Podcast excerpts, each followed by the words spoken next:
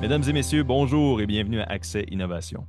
Accès Innovation est une série d'entrevues qui ont pour but de présenter les beaux projets et découvertes dans l'ingénierie de partout dans le monde. Le podcast sort sur YouTube, Spotify, Apple Podcasts et autres. Mon nom est Émile Demers et nous avons aujourd'hui quelque chose qui sera un sujet peut-être assez différent de nos épisodes du passé.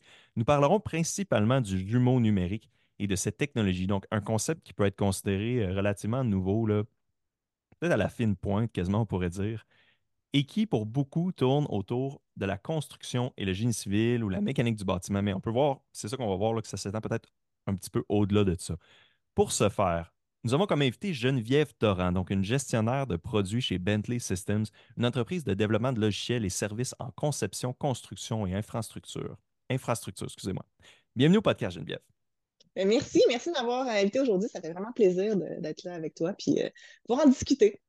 Oui, merci beaucoup. Puis ton expérience fait en sorte que naturellement, je pense que comparé à d'autres, peut-être d'autres invités qu'on a eus qui ont qui n'ont pas ton rôle dans une entreprise, peut-être qui sont un petit peu moins habitués à parler comme ça. Là, tu mentionnais tantôt que tu as fait des webinaires et tout. Donc, euh, de manière juste qu'on s'est parlé dans les cinq dernières minutes, que les auditeurs n'entendront pas, je vois que c'est assez naturel pour toi de, euh, de, parler comme ça, puis tout. Fait que ça va être vraiment génial. Donc, je commence. Écoute, je travaille moi-même en tant que concepteur mécanique, c'est pas nécessairement un secret pour mes auditeurs. Puis je devrais peut-être pas dire ça, OK, mais des fois, j'ai de la misère à distinguer entre exactement le rôle d'un gestionnaire de projet versus un gestionnaire de produit. Et toi, tu es gestionnaire de produit. Mm-hmm. J'ai déjà été euh, gestionnaire de projet aussi. OK, tu as fait les deux. Oui, as fait les deux. Donc, ben là, c'est parfait parce que peut-être que tu pourrais nous aider peut-être à comprendre, à distinguer les deux rôles. Parce que peut-être comme moi, il y en a qui trouvent que ça se ressemble.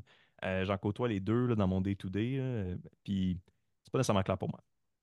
OK. Donc, un gestionnaire de projet, c'est euh, tu as soit un projet à livrer. Donc, quelque chose à livrer, ça peut être, euh, ça peut être plusieurs choses. Ça peut être un produit, ça peut être un bâtiment, ça peut être un projet à livrer. Puis, en entrée, ce que tu vas avoir souvent, c'est euh, une série de spécifications. on va dire, je veux que mon projet fasse ça, ça, ça, dans tel, tel, tel euh, intervalle de spécification. ça peut être, euh, en mécanique, ça va être, euh, bon, je sais pas moi, des, frictions, peu importe. Puis, mais on le sait d'avance ce qu'on veut. Puis, on donne une spec. C'est ce qu'on apprend à l'université, un cahier des charges. Un cahier des charges, on parle, avec, on parle de ça, puis on va livrer. Des fois, on ne livre pas tout à fait exactement ce qu'il y a dans le cahier des charges parce que techniquement, ce n'est pas possible ou peu importe. C'est souvent aussi un budget. Il faut rentrer dans le budget, tu as, une cédule de temps. Donc, c'est vraiment tout, est structuré dans le cahier des charges. Ça, c'est la gestion de projet. La gestion de produit, c'est différent. Parce que le produit, c'est tu veux venir euh, donner un produit. Puis, ah oui, la, gestion de projet, c'est souvent très technique. on va se baser sur une technique, sur une technologie. On va dire, en utilisant cette technologie, je veux ça, ça, ça. Tandis que le produit, c'est comment je peux offrir un produit à un client ou à une masse qui va répondre à leurs besoins. Donc, tu pars avec c'est quoi le problème du client? sais, je vais donner Steve Jobs. Steve Jobs, personne n'est venu le voir puis il te dire hey, j'ai besoin d'avoir un téléphone touchscreen. Personne n'est venu lui dire de ça. Par contre, ce qu'il a, découvert, c'est Ah, ça va pas bien texter, les boutons, le BlackBerry, avoir un clavier complet, c'est compliqué, c'est limité. Donc, lui, ce qu'il a fait, c'est qu'il est allé voir, il a regardé les gens utiliser les téléphones qu'on avait à l'époque, puis il a trouvé, une, il a trouvé que c'était difficile, que c'était. Puis il a essayé de trouver une façon de répondre à leurs besoins avec les technologies qu'il y avait de disponibles ou pas, tu sais. Euh, puis c'est vraiment ça la différence. La différence, c'est que le produit, tu vas chercher le problème de l'usager pour puis essayer de lui répondre avec les technologies qu'on a. Je ne sais pas si ça répond. Euh. Oui, pour de vrai, oui. Fait que c'est comme un peu la voix du client, le représentant un peu du client, puis même anticiper, même au-delà. On voit souvent ça qu'en faisant des cahiers des charges, il faut t'anticipes, puis là, je sais que c'est pas exactement ça, mais il faut que tu anticipes les besoins du client que lui-même ne sait pas. Mais là, dans, ton rôle, donc, c'est un peu ça, de venir voir venir les nouvelles tendances, les nouveaux besoins, et d'après ça, gérer une genre de. Ça fait penser un peu à l'architecture, je sais pas, une genre de conception des besoins, puis tu sais, euh, peut-être plus, comme tu dis, un peu moins technique, là, comme un architecte. on le sait, c'est peut-être un petit peu moins technique, mais c'est plus le bigger picture, comment tout ça vient euh, s'intégrer ensemble, comment toutes les facettes du produit là, communiquent ensemble comme ça. En fait, l'architecture, c'est vraiment un bon exemple parce que justement, il faut que, je, faut que je livre quelque chose, mais il faut aussi, tu sais, c'est pas juste je veux répondre à son besoin, je veux que ce soit utilisable. Tu sais, ton, architecture doit être pensée pour être accessible pour tout le monde, tu sais, avoir des rampes pour euh, les, gens en chaise roulante, etc., etc. Tu sais, moi, il faut que mon produit soit accessible, utilisable pour les gens. Donc, il faut que les gens le veulent, il faut que les gens soient capables de l'utiliser, il faut que ce soit faisable, évidemment. Puis, euh, l'autre affaire, c'est qu'il faut que ce soit viable. Donc, je viens de donner les quatre principes de base euh, du product management ou de la, gestion de produits, c'est il faut que ce soit faut que ça réponde à un besoin, faut que ce soit il faut qu'il y ait la valeur pour l'usager, il faut que ce soit utilisable, parce que tu beau avoir la meilleure technologie, ben, si c'est pas utilisable, les gens l'utiliseront pas. Il faut que ce soit faisable. Euh, ça, c'est vraiment important. On se souvient de euh, Theranos euh, avec Elizabeth Holmes, qu'elle avait une super idée. Là, elle avait l'idée de, avec juste quelques gouttes de sang, être capable de diagnostiquer plein de choses. Il y a de la valeur, c'était viable, mais c'était juste pas faisable. Puis elle l'a caché longtemps que c'était pas faisable. C'est ça, j'allais dire. Ouais, je voulais pas dire que c'était un scam, mais. Euh, ouais, exact, c'est ça. Elle a caché longtemps que c'était pas faisable. elle aurait dû, quand elle s'est rendue compte que c'était pas faisable, elle aurait dû arrêter mais ça est allé plus loin. Fait que dans le fond, c'est important d'avoir ça.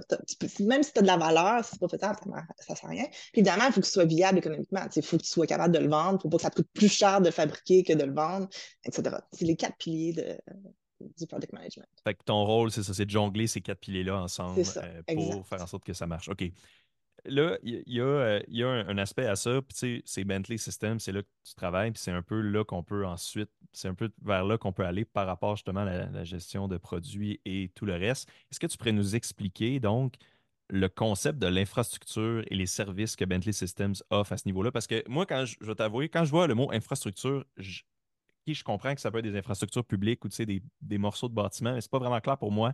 Parce qu'infrastructure à cette heure, on dirait que ça peut être euh, ça peut être appliqué à large aussi, infrastructure web ou infrastructure de plein d'affaires. Ce n'est pas juste des bâtiments. Mais vous êtes quand même relié à la construction. Fait que là, on dirait que c'était un peu. Euh, je ne savais pas exactement c'était quoi. OK. Donc, Bentley, Systems, ce qu'on fait, c'est qu'on répond, on fait des produits software, des produits logiciels pour euh, le design, la construction l'opération, donc la maintenance des infrastructures. Puis infrastructure, là, c'est large. Donc, c'est tout ce qui retient la, la, la, société qui marche. Donc, tu sais, c'est les routes, les, euh, les ponts, euh, l'électricité, tout ce qui est euh, électricité, là, que, le transport d'électricité, l'eau, l'assainissement des eaux. Il y a aussi, ben, des fois, c'est quand on met tout ça ensemble, des fois, c'est des mini-campus. Des mini-campus, c'est comme des mini-villes aussi. OK, ouais, parce que tout, ce que tu as besoin est là. Oui, et là aussi. Euh, donc, c'est vraiment, on est vraiment dans tous ces domaines-là, aussi dans, dans le manufacturier, dans le sens, les grosses usines. Euh, c'est aussi comme des mini-villes aussi. Tu as des. Euh, as, plein d'actifs là-dedans aussi, etc. Donc, on est vraiment dans tout ce domaine-là où on, on, vient supporter euh, les infrastructures civiles. Hop, euh, on a aussi une compagnie qui s'appelle Sequent, qui est tout ce qui est géotechnique. Donc, sur quoi on s'assoit, c'est toute le géotechnique en arrière aussi qui est là. Donc, on a vraiment, on a vraiment, on a plus que 200 produits, je pense. On est, vraiment euh, très, très gros.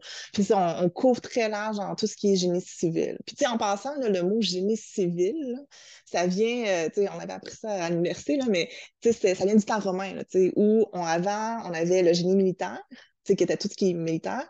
On avait aussi le génie civil qui servait à la population civile. Ah, OK. Et c'est ça le lien entre les deux mots. Wow! Oui, je ne connaissais pas la source de, voilà. de ce mot-là. Maintenant, c'est ça. c'est tout ce qui est dans l'infrastructure civile, c'est tout ce qui est là pour supporter les villes puis les infrastructures des citoyens. Les citoyens, OK.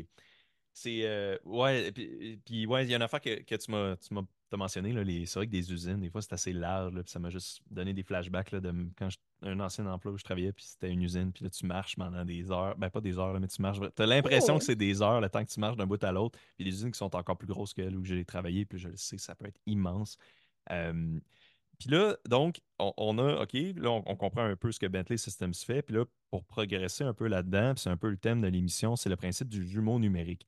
Puis là, on en a déjà parlé dans le passé des modèles. Euh, on a fait un épisode avec euh, un psychiatre de l'Université de Montréal, si je me rappelle bien, qui a généré un modèle du cerveau. Mais tu sais, c'est ça qu'on a mentionné à ce moment-là, c'est que les modèles numériques, puis les modèles en général, c'est une estimation, c'est une approximation, une simplification qui t'amène à peut-être résoudre un problème ou euh, break down le problème en petits morceaux pour le résoudre plus simplement.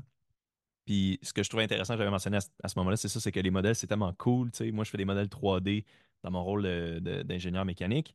Euh, fait que des, modèles de, 3D de la réalité, mais il y a d'autres sortes de modèles juste avec des chiffres dans MATLAB, là, que tu peux simuler une situation juste avec des chiffres. Puis un peu comme dans le, film de Matrice, j'ai écouté la, Matrice 4 récemment, fait que excuse-moi de la référence, je l'ai fait dans ma tête, mais ils lisent, dans Matrice, ils font juste lire les chiffres qui déroulent sur l'écran, ils lisent les caractères, puis là, ils, voient qu'est-ce qui se passe. Là, je suis allé vraiment loin dans tout ça, mais le principe du jumeau numérique, ça me semble être relativement jeune comme sorte de modèle. Est-ce que ça existe depuis quoi, 10 ans à peu près, 20 ans? Euh, une idée de comment ça a commencé tout ça? En fait, ça existe depuis vraiment plus longtemps. Le concept existe depuis vraiment, vraiment plus longtemps. C'est le, concept d'avoir, puis peut-être qu'avant, ce n'était pas nécessairement un jumeau numérique, mais c'est le concept d'avoir une représentation de toi ou de, l'objet euh, à l'extérieur de, l'objet pour pouvoir y faire des différentes choses. Donc, la première utilisation vraiment d'un jumeau, puis je ne vais pas dire jumeau numérique parce que c'est vraiment un jumeau physique, euh, on l'associe à la NASA dans les années 70.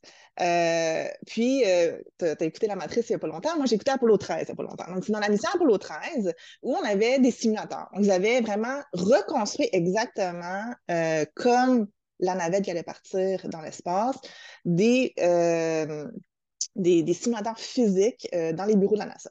Puis, si tu, vois, le film, on le voit au début, ils vont s'entraîner, ils s'entraînent dans les simulateurs. Puis c'était vraiment fait pour s'entraîner. Au début, c'était vraiment pour les préparer à leur mission dans l'espace.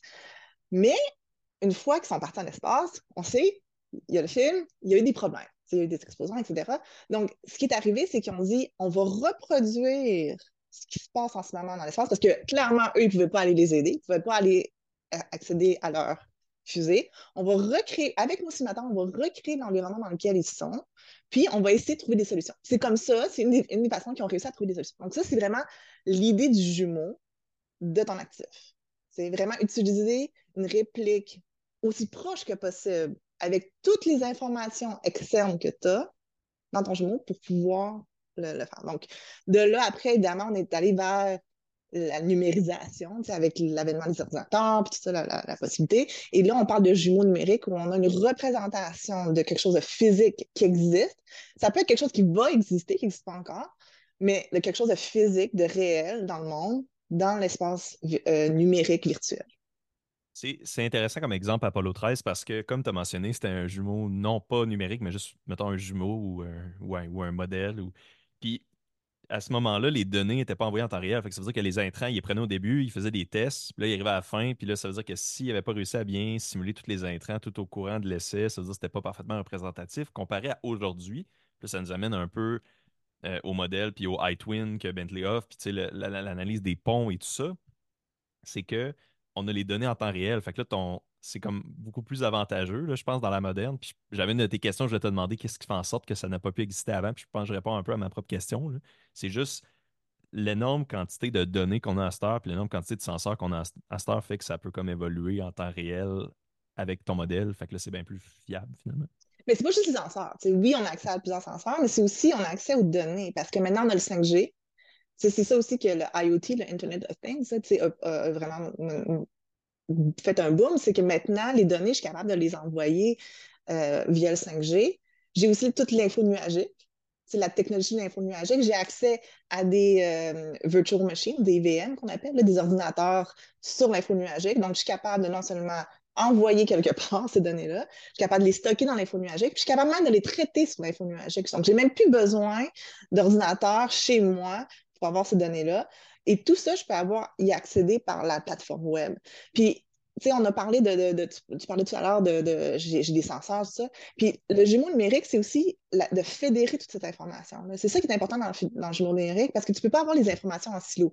Si j'ai des informations en silo, oui, c'est une représentation, mais ce n'est pas un jumeau numérique. J'ai une part de l'information, mais la, plus-value vient de tout mettre ensemble puis d'agglomérer dans, le même endroit puis de pouvoir regarder ces informations-là à un endroit. Puis éventuellement, peut-être que tu veux le partager aussi. Ouais, ok, ouais. Ouais, là, c'est l'autre, c'est ça l'autre, euh, l'autre aspect après, puis de la prévention aussi, comme dont avec les ponts. c'est ça, euh, ouais, les, les, tu sais, fait que la 5G, c'est le fait que quoi, les données sont beaucoup plus rapides qu'avant. Donc, ce qu'on a, c'est qu'on a on, a accès à beaucoup plus de données, donc c'est beaucoup plus réaliste qu'avant. Mettons le 3G, la quatrième génération. Euh. Je pense que c'est surtout une question de, être capable de, transférer beaucoup de données rapidement à peu de coûts. Avant, c'est, avant euh, le data, ça coûtait super cher. Là, euh, nos forfaits, on, jamais euh, je me mettais, on se mettait sur le 5G pour faire un appel Zoom ou Skype ou peu importe. Là, avec streaming, maintenant, maintenant ça, ça, se fait. Les coûts ont, grandement baissé aussi. Donc, il y, a un transfert de, de nombre de données qu'on peut faire beaucoup plus rapidement. Donc, on peut aller accéder plus rapidement. On peut faire un, un, échantillonnage beaucoup plus fréquent sur euh, nos senseurs, etc. Il y, a, un autre, il y a une autre affaire aussi de ce que tu as, mentionné, c'est le, le, le, computer, processer les données dans, la, dans le nuage, là, dans la. J'ai oublié le mot. L'info-nuagique. Télénuagique? Info-nuagique. Info-nuagique, ok, merci. Puis euh, il y a un exemple de ça, mettons, moi, dans mon, dans mon quotidien, entre guillemets, je n'utilise pas vraiment, mais il existe un logiciel de modélisation 3D qui s'appelle Fusion. Puis Fusion, si tu payes un abonnement, je pense que ça fait partie peut-être de, d'une suite euh, de. de C'est-tu relié à SolidWorks ou Adobe, en tout cas? Avec Fusion, je pense que c'est Adobe.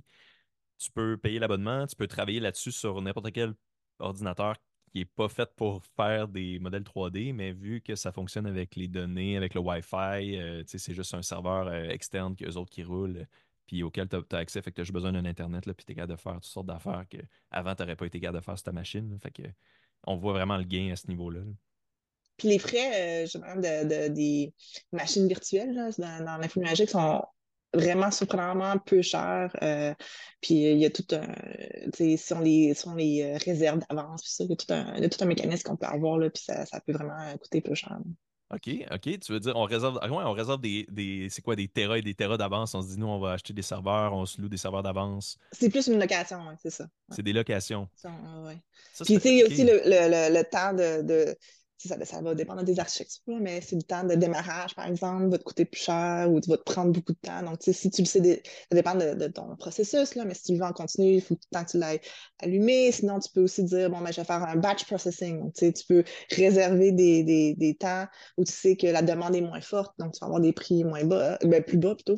Donc, mm-hmm. il, y a tout il y a tout un modèle d'affaires là-dessus. Là je ne suis, pas, très ferré là-dessus, mais il y a un bon modèle d'affaires là-dessus. Je, ouais, je vais, pas, pas trop euh, pousser là-dessus d'abord, mais ça me fait juste penser, mettons, euh, des, des, jeux vidéo. Il y a beaucoup de jeux vidéo qui ont, mettons, un mode en ligne. Puis là, quand tu arrives la première journée au mode en ligne, il y a beaucoup d'attentes. Tout le monde veut jouer à ça. Puis là, tout le monde se connecte sa première journée. Ou des sites web aussi, ça fait ça. Ou des réservations de billets du FEC, là, tu. Là, il y a tellement de monde en ligne en même temps que ça plante. Puis là, moi, je me dis tout le temps, ouais, mais ça veut dire qu'il faut, c'est ça, faut qu'il prévoit d'avance le nombre de gens qu'il va avoir. Il faut que la capacité du serveur soit qu'elle le permette. Fait que la location est quand même intéressante à ce niveau-là, puis c'est quand même logique de louer. Parce que tu ne veux pas payer les frais upfront d'acheter des serveurs pour ta première journée qui est vraiment intense, puis les résultats avoir euh, pas beaucoup de demandes. que je trouve ça intéressant à ce niveau-là. Euh, dans mon quotidien, puis là, c'est ça, là, on parlait bon, des, modèles 3D, je reviens comme tout le temps à ça parce que c'est comme un exemple proche de moi. Est-ce que la modélisation 3D, que, que tu es peut-être un petit peu familière avec, est-ce que ça compte comme un modèle, euh, comme un jumeau numérique, excuse-moi? Ou il faut que ça, le modèle évolue dans le temps? Excuse. Je dirais que c'est une composante du jumeau numérique. Euh, pour que ce soit un jumeau numérique, puis après, tout le monde a sa propre définition. Il y en a qui vont dire oui, c'est un jumeau numérique. Euh, c'est bon, mais je pense que ce qui est important dans le jumeau numérique, un peu comme je te disais tout à l'heure, c'est d'être capable de fédérer toute l'information. Donc, euh, ton modèle 3D que tu as fait par BIM, par CAD, ça, c'est un aspect. Mais une fois que tu l'as construit, tu pourrais le modéliser. sais après, tu pourrais le, superposer avec ton modèle c'est le tel que design, tel que construit, voir les différences, par exemple. Puis après ça, tu pourrais mettre des senseurs. Puis c'est vraiment, l'idée, c'est de, mettre toutes ces informations-là que tu as par rapport à ton objet ou ton actif dans un même endroit. Puis vraiment avoir une modularité. Tu peux aussi dire, euh, moi, je veux juste voir euh, comment ça a été euh, euh, design. Là, tu aurais juste en trois modèles 3D. Mais si tu veux aussi combiner l'information, tu peux combiner plusieurs informations par rapport à ton objet. Et puis là, dans un même endroit, ça devient ton jumeau. C'est comme, c'est vraiment, c'est comme je disais, ben, j'ai mes cheveux, moi, mon jumeau, je fais juste couper mes cheveux, puis voici mes cheveux, c'est mon jumeau, ça marche pas. C'est juste une partie de moi. C'est Tandis que euh, c'est vraiment d'agglomérer toutes ces informations-là. là Fait que tu pourrais imaginer, mettons, OK, ben le- comme tu dis, c'est une composante. Donc, le modèle 3D, c'est comme la, le- ça peut être, mettons, le squelette. Puis là, tu cliques Mhm. un, un filtre. Puis là, on pourrait s'imaginer que par-dessus s'ajoute le filtre de la circulation d'air euh, Par exemple. Là-dedans. OK. C'est. euh, Ah ouais, vas-y. C'est ça, parce que avec ton modèle 3D, on peut faire plein d'analyses, mais tu sais, en, en y ajoutant plus d'éléments, tu peux faire différentes analyses aussi. Mhm. C'est. euh, Ouais, c'est ça, c'est fascinant. Puis. Donc, moi, je me demandais. Le iTwin de Bentley Systems. Maintenant qu'on a parlé, OK, bon, le jumeau numérique, c'est quoi? Bentley Systems en général, c'est quoi? Euh, c'est quoi un gestionnaire de produits? C'est quoi le iTwin que vous offrez? Est-ce qu'il se distingue un peu des autres? Il y a sûrement des petites par- particularités, là, j'imagine. Le iTwin, c'est pour Infrastructure Twin. Donc, euh, c'est vraiment pour, euh, on, est le, le- le leader du jumeau numérique dans l'infrastructure, donc Infrastructure Twin. Euh, donc, donc, on offre euh, des produits, donc trois plateformes. On a le iTwin Capture, qui est pour créer le jumeau numérique, de, le tel que construit. On a le iTwin IoT pour les senseurs. Puis on a le iTwin Experience pour vraiment faire l'expérience du jumeau numérique. Je n'ai pas d'autres mots pour le dire. Euh, mais c'est vraiment pour venir mettre toutes ces données-là ensemble dans le jumeau numérique. Donc ça, c'est la, suite de produits iTwin. On a aussi euh, la iTwin Platform. Donc la iTwin Platform, elle, elle permet de, par exemple, si on a des développeurs euh, euh, qui sont ferrés ben, dans les firmes d'ingénierie, par exemple.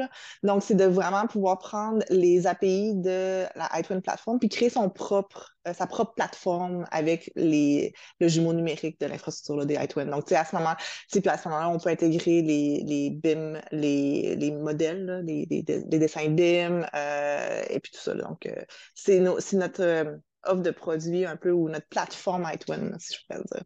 Après, on a, on a d'autres produits aussi qui sont basés sur la technologie iTwin, mais vraiment, l'offre iTwin, ça, ça se résume rapidement à ça. On peut aller plus en détail, là, mais rapidement, c'est ça. OK, ben, ben, puis c'est ça. Puis en fait, j'imagine qu'on va quand même aller dans le détail en lien avec surtout l'inspection des ponts, que je trouvais vraiment intéressant comment c'était fait. Mais peut-être avant ça, il y avait un, un- un des, des termes là, qui était qui semblait être intéressant, je pense, pour ça, qui était la photogrammétrie. Euh, j'ai lu deux descriptions un peu différentes de ça, puis euh, tu, m'avais parlé que c'est un des concepts, fait que j'imagine que tu t'y connais quand même bien là-dedans. Fait que les deux, on dirait les deux options de ce concept-là que j'ai. La première, c'est que c'est euh, simplement un principe large d'enregistrement aux prises d'images. Puis la deuxième version que j'avais trouvée, c'était que c'est la transformation d'images 3D en utilisant des images 2D. Fait que faire un genre de collage d'images 2D. Fait que maintenant que tu prends une image satellite euh, vue du ciel, pour les auditeurs tu sais, qui peuvent s'imaginer que euh, tu n'auras jamais une photo orthogonale, tu n'auras jamais une belle photo droite des bâtiments vidéo comme dans une carte, dans un jeu ou dans une vraie carte. là. Je ne sais pas pourquoi j'ai dit dans un jeu. Mais, euh, mais là, mais en réalité, ce qui arrive, c'est que les bâtiments sont tout le temps un peu croches. Fait que là, la photogrammétrie euh, te permet de reconstruire des images plus droites avec plein d'images, de plein de sources Ouais, ça, c'est plus l'orthophoto. Mais oui, c'est des, concepts un peu comme ça. Donc, euh, tes deux concepts sont bons, dans le sens que on est capable de prendre des photos d'une certaine manière. Donc, on, par exemple, on prend un objet, ça peut être euh, un toutou, là, ça peut être n'importe quoi. On prend un objet, puis si on prend des images vraiment tout autour de l'objet, en, faisant très attention d'avoir assez de, euh, on dit overlap en anglais, là, assez de recouvrement entre les photos. Puis on est capable de vraiment faire, euh, on, on- on contourne l'objet, puis c'est vraiment dans tous les sens. Puis souvent, ça aide d'avoir, euh, euh, encore les mots en anglais, un, flight path, donc de vraiment avoir un, espèce de euh, contour prédéterminé, là, un espèce de trajet prédéterminé autour de l'objet, pour prendre des photos, puis on est capable de reconstruire cet objet-là en 3D. Euh, donc, parce que ça, un point est vu par trois photos différentes, on est capable de savoir il est où dans l'espace. Donc, ça, c'est le principe de la photogrammétrie. Donc, comme je te dis, je peux prendre mon téléphone cellulaire, prendre un toutou, puis venir faire des, des- des- des photos tout autour, puis ça me fait mon, mon- mon 3D. D'ailleurs, euh, j'ai fait du pain, euh, parce que je suis une caricature de la pandémie, et j'ai Ouais. fait du pain pendant la pandémie. Wow. J'ai une super vidéo 3D de mon pain euh, en, ouais? que j'ai fait. là. Donc, vraiment, là, c'est de prendre des photos. J'ai pris une centaine de photos de mon pain. C'est vraiment tout autour. Puis ça, ça crée cette espèce de 3D-là. Et tu as toute la, la, Hey. la texture de, de l'objet là, tu sais, euh, Wow. que ça recrée. C'est vraiment C'est vraiment une belle technologie. Bon, après, ça sert à rien de faire des photos 3D de ton, de Ah. ton point. Mais si on, on, on extensionne ça, puis on met ça sur des drones, et ton drone est capable de voler autour d'une une certaine structure avec, justement, flight path a un meilleur sens là, parce que vraiment, euh, comment tu voles ton, ton, Trajectoire. ou- tra- oui, ta trajectoire, c'est exactement, c'est un bon mot, ça. Euh, donc, euh, là, on est capable de vraiment reconstruire cet objet-là euh, en 3D. Mais OK, mais là, as-tu besoin d'avoir. C'est juste des. C'est purement des photos. Il n'y a pas de lidar en plus. Il n'y a pas. y- On peut combiner ou- avec le lidar. OK, puis géolocalisation sûrement en même temps pour qu'ils sachent la photo est prise de où, probablement. Exactement. Mais souvent, si c'est un toutou, là, tu sais, même si mon téléphone a un GPS, les images sont trop proches, ça ne marchera pas. Là, Ouais. Euh, il ne sera pas capable. Euh, mais pour des plus grosses structures, on peut prendre le GPS du drone. C'est pas super précis, fait qu'on va mettre des, ce qu'on appelle des control points, des points de contrôle, où euh, on vient placer des espèces de cibles à des endroits très spécifiques qu'on a vraiment géolocalisés avec euh, une précision. Puis après ça, quand on vient, euh, on sait à quelle latitude, hauteur, etc., euh, ces positions le sont. Puis après, dans le, dans logiciel, on est capable de venir dire, bon, mais ce point-là est exactement à telle latitude, longitude et hauteur. Là. Donc, on est capable de venir préciser ça. Puis à ce moment-là, tout ton objet vient avoir une géolocation beaucoup plus précise. Donc, ton objet 3D, non seulement tu le vois en 3D, mais il est, il est quelque part dans le monde. C'est comme des points de calibration, ce que tu mentionnes là. Oui, Mettre genre des oui, marqueurs à exactement. terre qui sont Exact. plus précis que le GPS du drone, probablement. Exactement. Exactement. Puis, comme on disait tantôt, je peux aussi euh, combiner avec le LIDAR. Je peux combiner cette information-là avec le LIDAR. Un peu encore une fois, ça ne sert à rien d'avoir mon LIDAR d'un côté, ma photogrammétrie. L'avantage, c'est qu'on vient combiner, puis ça, encore une fois, on vient peupler notre jumeau numérique. Les lidars, c'est de plus en plus populaire, j'ai l'impression, dans les véhicules euh, qui ont de l'assistance au stationnement. C'est puis, de l'assistance euh, vérification d'angle mort. Fait que ça, c'est. Je pense que c'est juste un genre de capteur qui mesure la distance avec un autre objet. Dans le fond, ça émet un son ou une fréquence quelconque. ça lumière. reçoit- LIDAR pour light. Ah, c'est lumière, ok, ouais. Ouais. Radar, c'est pour la, euh, une fréquence radio. Ok. Ok, là, je pense que t'allais dire, il y a... puis là, il y en a tel autre pour le. Non, j'en ai juste deux à donner. lumière ou. euh, Ben, lumière, c'est euh, LIDAR. lumière, c'est light. LIDAR. Excuse pour euh, le son. Ah, ben, le son, c'est comme radio. c'est c'est Ah, sonar. Ouais, c'est ça, Ouais, ok. Comme les le chauves-souris. ou- Ouais, ouais. Ok, wow. Fait que là, ben, c'est ça, c'est ça qui me surprenait un peu de, de tout ça. Puis là, c'est justement comme tu as mentionné, là, tu peux embarquer ça sur un drone, tu fais le tour d'un, ben, dans votre cas, d'un, d'un pont, puis là, tu fais le jumeau numérique du pont.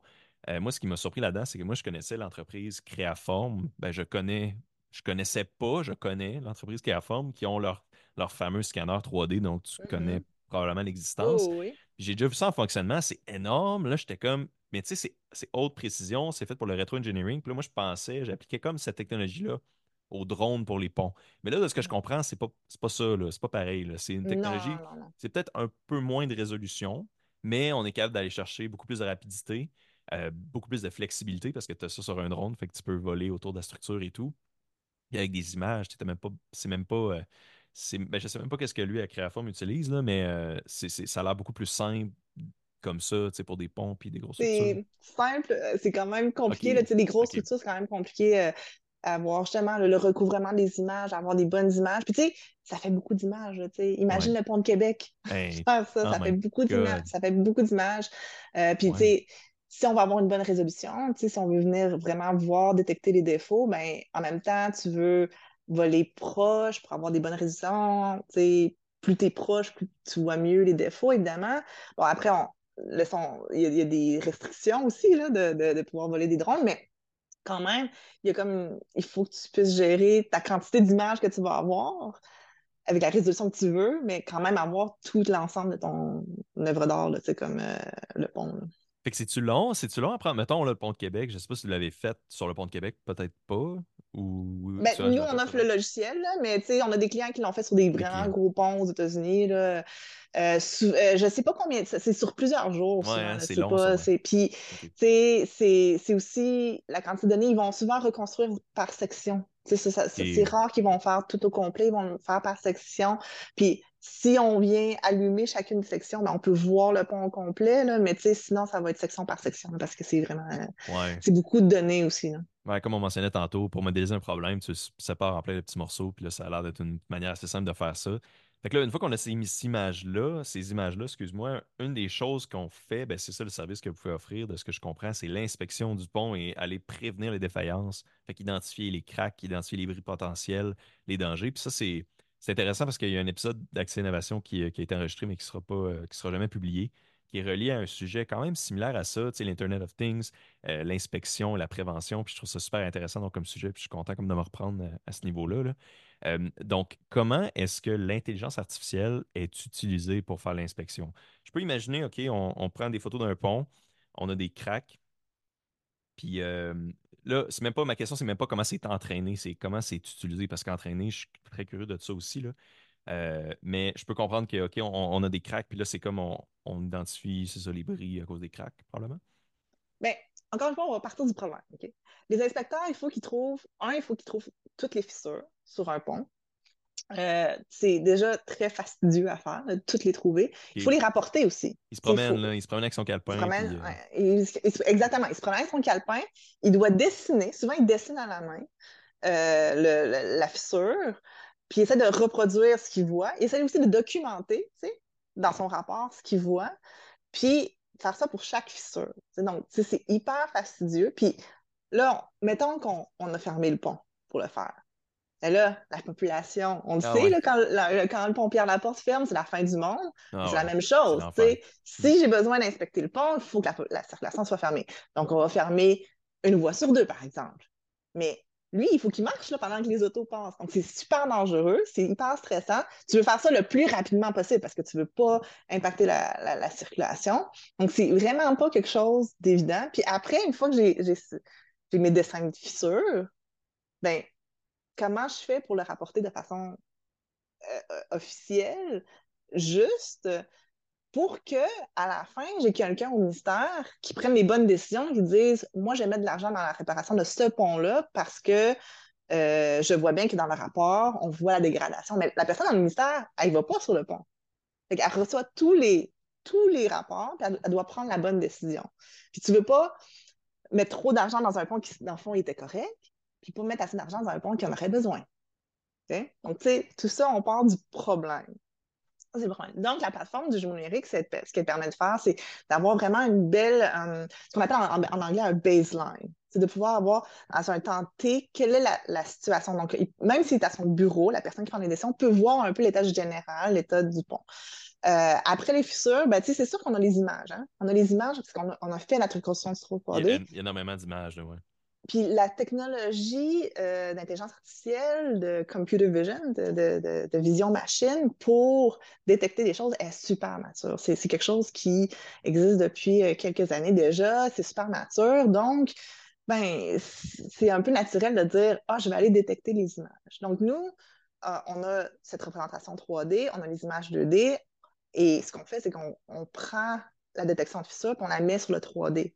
Donc, non seulement tu l'as sur l'image, mais tu l'as sur le 3D, et tu es capable de savoir elle est où, cette fissure-là, sur le pont physiquement. On est capable d'avoir sa longueur, sa largeur, puis avoir toutes ces caractéristiques-là. Puis, c'est beaucoup plus facile d'avoir un rapport maintenant plus détaillé de l'endroit, de quoi le l'air. Je n'ai pas besoin de dessiner à la main. Donc, c'est beaucoup plus rapide. Puis, juste pour communiquer cette information-là, on, vient vraiment simplifier la, tâche pour les inspecteurs, puis pour ceux qui reçoivent le rapport d'inspection aussi comment les quatre volets que tu as mentionnés tantôt, je pense que c'était quatre volets à Ightwin, comment est-ce que ces quatre volets-là s'appliquent? Peut-être en résumé, c'est possible, peut-être c'est trop compliqué d'embarquer dans le détail, mais mm-hmm. comment est-ce que ce serait possible d'expliquer comment ces quatre volets-là se représentent dans l'inspection des ponts? C'est une super bonne question.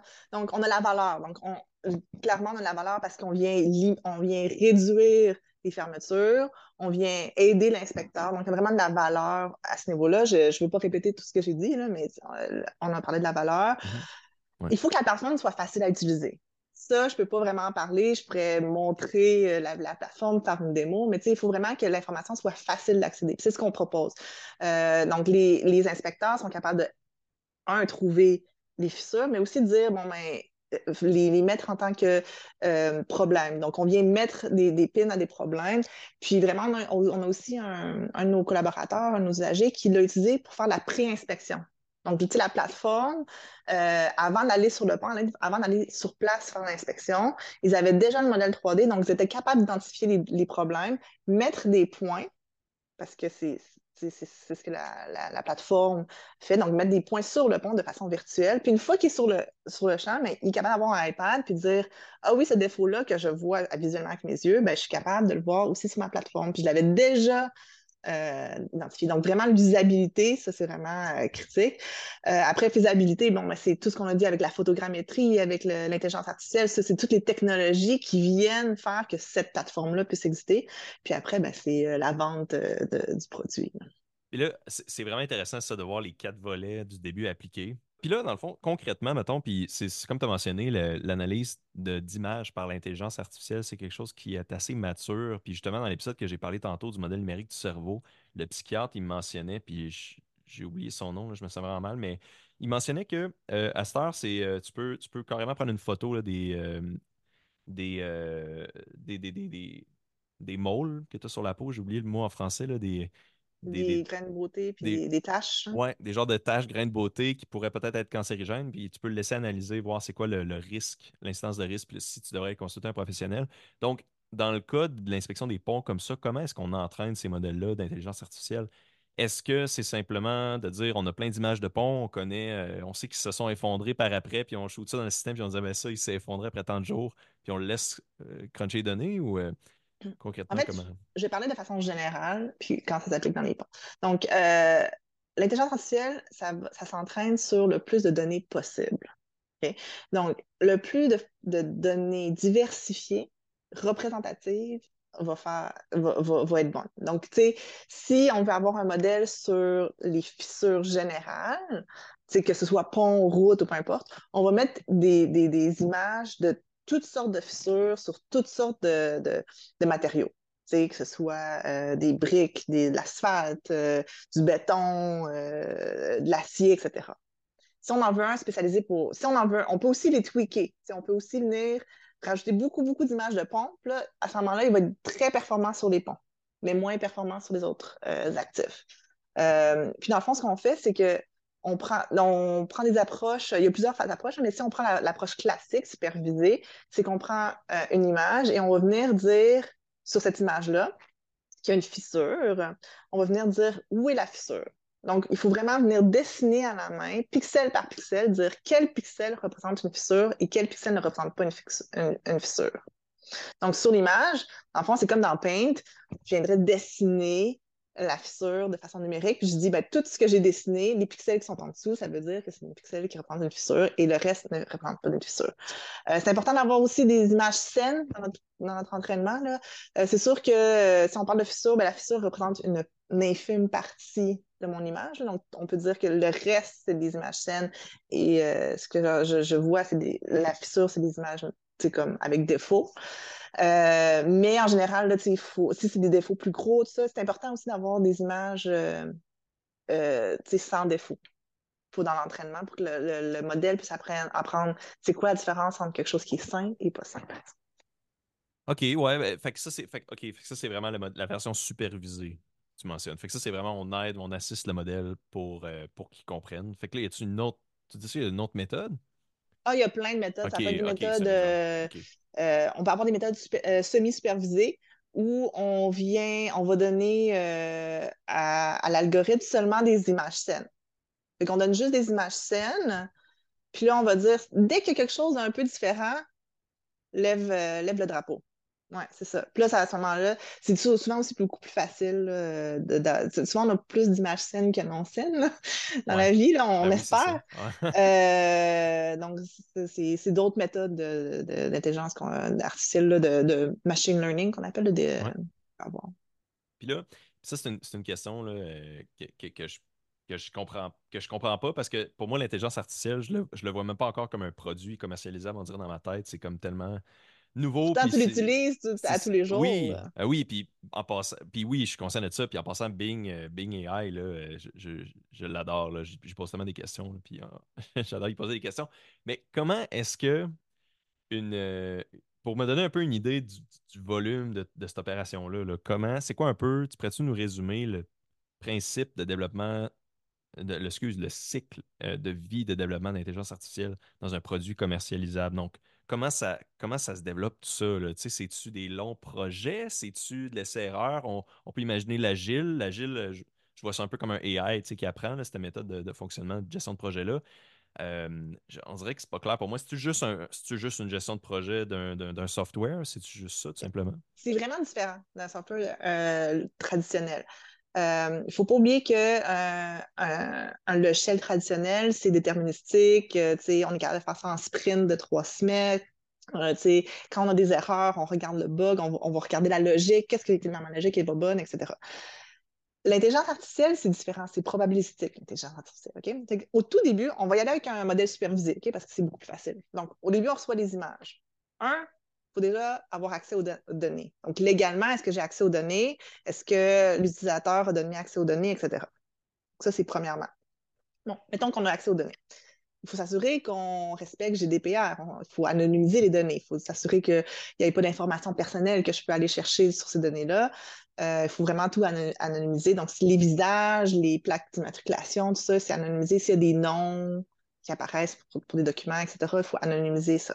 Une fois qu'on a fait ça. oui? Ah, vas-y. Ben, non, non, euh, on, peut, on, peut, on peut rentrer là-dedans. Je sais pas, je trouve ça intéressant parce que oui, puis tu sais, ça rentre en même temps dans le débat de la, un peu le plagiat qu'on entend parler, là, les artistes qui mm-hmm. se font comme voler leur art avec l'art généré par intelligence artificielle. Fait que là, ça veut dire qu'il y a tout un domaine de loi euh, qui est en train comme d'apparaître, j'ai l'impression, le relié à l'intelligence artificielle et la gestion de ça. Tu sais, tu veux pas justement tu veux pas générer du texte officiel puis publier ça dans le fond, dans le fond une description d'un site web de, ta compagnie, puis que là, finalement, ou sur une description de produit, finalement, ce texte-là comme été volé par l'intelligence artificielle d'un autre, euh, autre place. Mais en même temps, c'est comme quand tu es inspiré par un texte, c'est un peu ça que tu fais, tu vas comme voler des morceaux. C'est comme un bon, je trouve c'est vraiment un bon dilemme, puis c'est vraiment un, sujet crunchy pour des gens qui, sont en droit, finalement. En fait, euh, c'est vraiment intéressant qu'on en parle parce que ça, on parle plus de generative AI.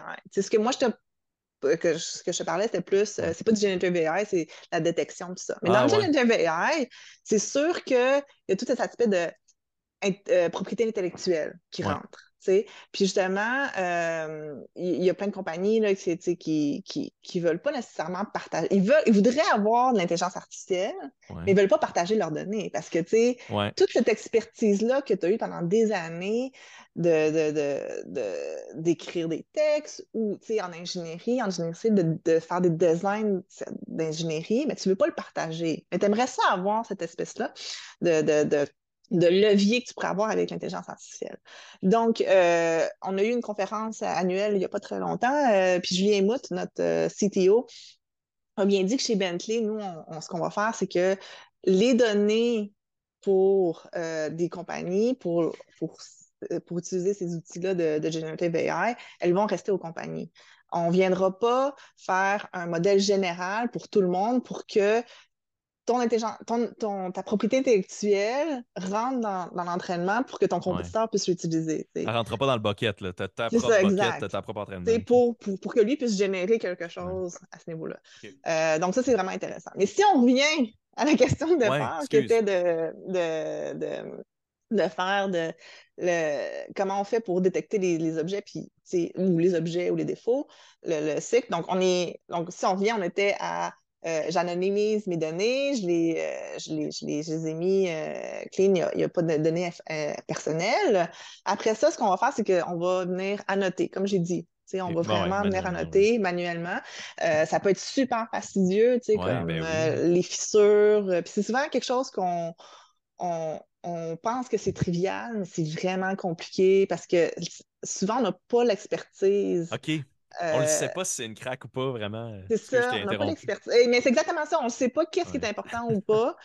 Euh, mais en même temps, il faut que ce soit super précis au pixel près.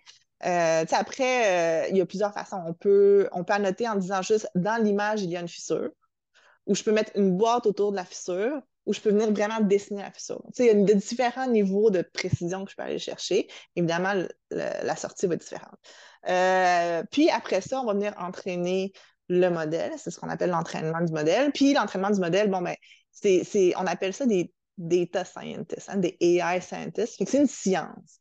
Euh, on essaye, on fait, on fait des expériences, on essaye, c'est des, erreurs, puis on essaie de trouver le, modèle qui va avoir les meilleurs poids pour avoir les meilleures sorties. Donc, après ça, il y, a, toute une science derrière ça aussi. Puis après ça, disons qu'on a réussi à entraîner, on est content avec notre modèle.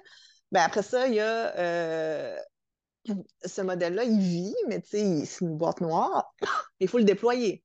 Il y a tout l'aspect de déploiement qui se fait pour que après je puisse l'intégrer dans un logiciel.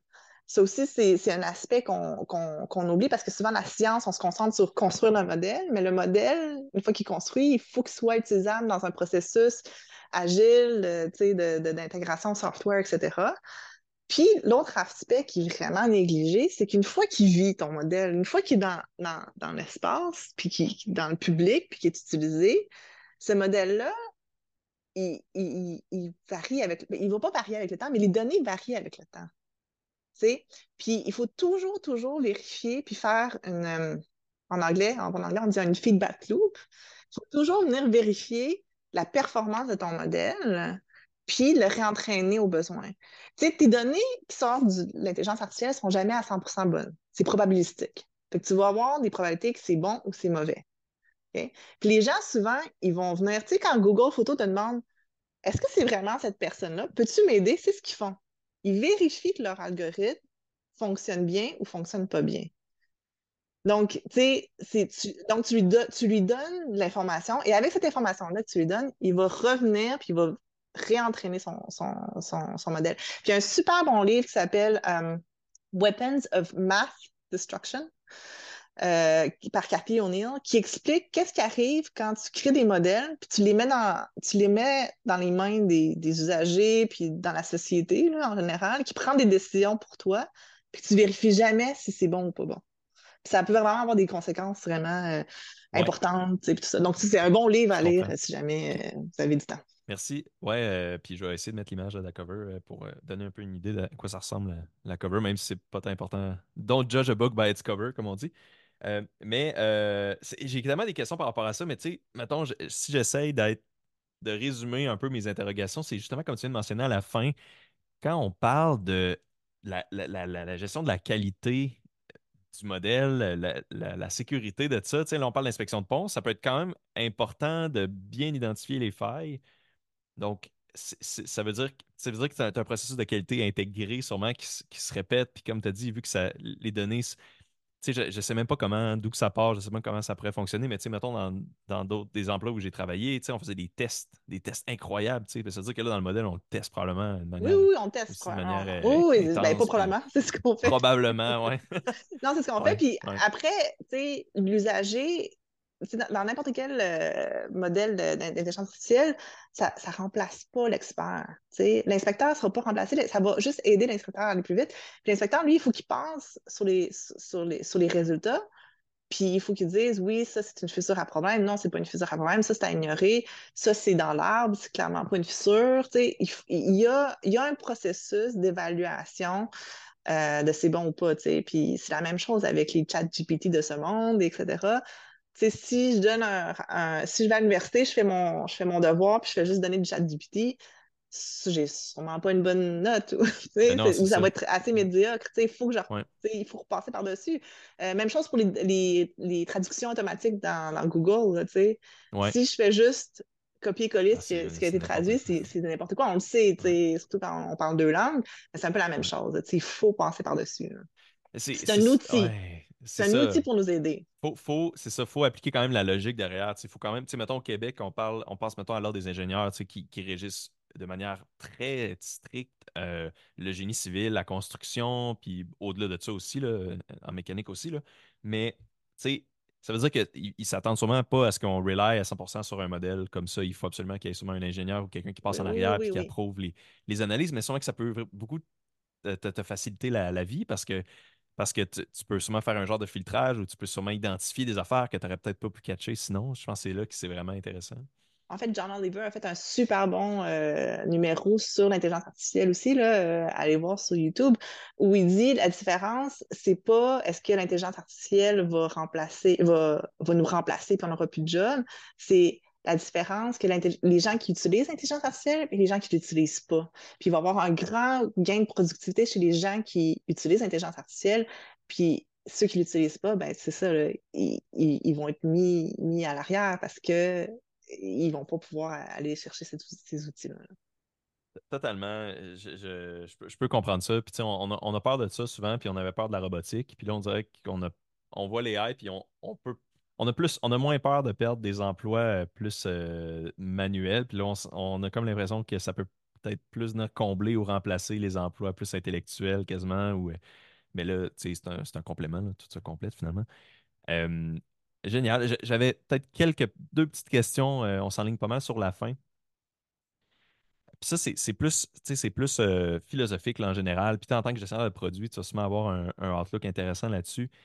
Selon toi, c'est quoi les innovations à surveiller pour l'amélioration des jumeaux numériques dans le futur? Fait que le futur du jume- jumeau numérique, c'est quoi qu'il faut surveiller pour ça? Ça va être quoi les prochaines avancées là-dedans, si tu as une idée? En fait, je pense que en ce moment, on est en temps zéro. On est en train de construire le jumeau à mon temps T zéro. Je pense que plus on avance, puis on ajoute des temps 1, temps 2, temps 3, c'est là qu'on va avoir vraiment, on peut avoir du, changement de détection, puis tout ça. Puis plus on agglomère plus de données, c'est là que ça s'en va. J'ai vu une compagnie à Québec qui s'appelle BioTwin, qui font un jumeau numérique pour les humains. Euh, puis en ce moment, c'est. Oui, on peut, on peut venir mettre nos données. C'est une plateforme, je peux mettre mes données de ma Fitbit, ma montre intelligente. Euh, puis après, je peux aussi envoyer des, des, euh, échantillons de, sang et d'urine. Puis plus j'en- plus j'envoie ces affaires, plus j'envoie mes données puis mes, mes, résultats, ben, eux, ils sont capables de faire une plateforme. Puis plus on a de sortes de données, là, c'est c'est urine puis euh, sang, mais tu sais, plus je- si je peux mettre euh, mes, mes radiographies puis tout ça, ben, plus on a ces données-là dans le temps, puis on est capable de l'agglomérer, ben, c'est là qu'on va avoir euh, vraiment tout, tous ces, ces outils-là pour nous aider. là. Puis après, ben, évidemment, si on parle de données, on en parle de- d'entraînement d'intelligence artificielle, puis on va pouvoir avoir accès à, à plus d'informations. Immédiatement, ça m'a fait penser à une entreprise à laquelle j'ai entendu parler, ce que tu as mentionné, là, que tu peux fournir tous tes textos. De ce que je comprends, là, je ne suis pas sûr si c'est vraiment ça, mais tu fournis tous tes textos, ils peuvent te générer, ils génèrent un, ils entraînent un, un, un- un AI génératif, je pense, à juste lire tes textos et tes messages pour faire un chatbot basé sur toi. Fait que si jamais tu meurs, ben là, tes proches pourraient comme te parler, comme s'ils te parlaient, en En fait, il y a, il y a utilisaient une les mêmes expressions et tout. C'est une fille que son ami était décédé, puis euh, elle, s'ennuyait de lui, fait qu'elle a fait un chatbot de- de- avec, son, avec les, tous les textos qu'elle avait fait avec son ami. ouais. C'est, fou. On dirait que je, je peux même pas me mettre dans ce mindset-là de que- qu'est-ce que ça serait de parler à, un AI comme ça. En tout cas, c'est déjà un peu uncanny là, de parler à un AI des fois là, qui l'impression vra- c'est vraiment c'est très très intelligent en tout cas. Euh, puis là finalement, donc pour terminer là, dernière question pour toi. Comment est-ce qu'un jumeau numérique, ça, ça, je pense que c'est une belle manière de terminer, comment est-ce qu'un jumeau numérique pourrait être utilisé donc dans d'autres domaines que la construction? Puis on en a un peu glissé des mots, mais y a-tu d'autres exemples de jumeaux numériques que, OK, un bâtiment, puis là, tu ajoutes plusieurs layers au bâtiment. Y a-tu, tu sais, y a- y a- y- je sais qu'il y a d'autres aspects pour ça, là, puis c'est ça, je suis curieux d'en entendre un peu, un peu plus J'en ai parlé un peu avec le BioTwin, donc Ouais. il y a l'humain. Ouais. Euh, je pense que c'est une, une compagnie Québec, une super belle compagnie de Québec aussi qui fait ça. Euh, mais dans tout ce qui est représentation du réel, là, donc tu sais, euh, les, souvent dans le manufacturier euh, ou euh, dans l'aviation, ton avion, tu vas avoir un jumeau numérique de ton avion. Euh, vraiment, je pense que ça s'applique à tout. En fait, euh, je me souviens, j'étais en stage en 2005 chez Stryker Médical. Puis euh, j'avais reçu un livre qui parlait de justement comment le numérique allait te permettre de faire des simulations puis pas faire des prototypes réels. Donc, tu sais, c'est... ça, c'était pour les lits d'hôpitaux. Ouais. Donc, vraiment, je pense dans tout ce qui est aspect réel, c'est physique, qui existe dans le physique, je pense que le jeu numérique va vraiment pouvoir euh, être utilisé. Totalement. Tu sais, en tant que consultant mécanique, j'ai vraiment hâte. Moi, c'est plus le- le- le- la réalité augmentée, mais je pense qu'il y a beaucoup d'aspects qui relient euh, le Digital Twin avec la réalité augmentée. J'ai hâte de pouvoir, mettons, comme on avait vu dans le démo, il y a une vidéo démo de HoloLens, je pense, Microsoft HoloLens ou le Google Glass, je sais pas lequel, il y a une dizaine d'années qui était sorti, puis dans la vidéo démo, tu sais, il faisait la conception d'une moto, puis là, tout le monde pouvait voir la moto au centre de la table, puis il pouvait la tourner, acheter des pièces et tout ça. Pour moi, c'est comme tellement fascinant cet aspect-là, puis c'est ça, j'ai vraiment hâte, on dirait. Ah, mais ça se Euh, fait déjà, là. Dans le pont, on le Je fait. sais. Ah, Dans le ah pont, on ouais, le fait. vous avez des lunettes, puis on a des lunettes, puis on le ouais. voit. Puis, tu sais, il y en a, c'est des, des gaming, c'est des gaming stations, là, si on veut, là. Puis, il y en a qui sont sur leur desktop. Il y en a un qui l'a sur la tête, puis on est capable de collaborer entre desktop puis VR aussi. Non, oui, Aïe, ça se fait déjà. Ok, je pensais, ah ouais, puis tu sais, ah, je- tu vois, je savais même pas que, c'était à ce point-là. Fait que c'est, ouais, ça, ça ajoute comme un degré de, de- d'intéressant là, tout ça, à, Pour, à votre euh, la- technologie. C'est ça, puis pour les euh, formations, c'est super utile. Pour les Ah gens, ouais. pour former les inspecteurs, puis tout ça. là. On n'est pas obligé d'aller sur place, puis euh, on peut vraiment former nos, nos jeunes inspecteurs euh, euh, via le, la, soit la réalité augmentée ou la, la- la réalité virtuelle. là. Ouais, les. J'ai... Puis, tu sais, je, je vais finir avec ça parce que là, c'est ça, j'ai comme peur que notre meeting il nous kick, mais c'est juste que euh, j'ai, j'ai vu un, j'ai vu une affaire, je pense que c'est les usines d'Intel où ils font les chips, là. C'est des usines assez avancées là, aux États-Unis, je, je- je pense, où ils font les chips, puis justement, là, t'as, l'opérateur, puis là, il, met, il met ses lunettes euh, HoloLens ou Google Glass, je sais pas lesquelles, en réalité augmentée, puis là, il voit les outils qu'il doit prendre, il, doit, il voit exactement ce qu'il doit faire, un peu comme, je pense que tu mentionnes, là. Fait que pour la formation et tout ça, c'est très intéressant. Euh, c'est génial. Euh, ben, ça conclut pas mal l'émission pour aujourd'hui. Euh, Geneviève, merci énormément pour ta présence. Je, Merci micro. invité. C'est ça, ouais, Merci je, m'avoir ça invité, c'était super agréable. Ouais. Euh, si jamais, là, si, jamais il y a d'autres euh, sujets reliés à ça, euh, n'hésite pas à me revenir si tu veux revenir au podcast. Tu es toujours la bienvenue. Merci surtout aux auditeurs d'avoir écouté Accès Innovation. Pour plus d'informations, consultez nos pages Facebook et LinkedIn. À la prochaine.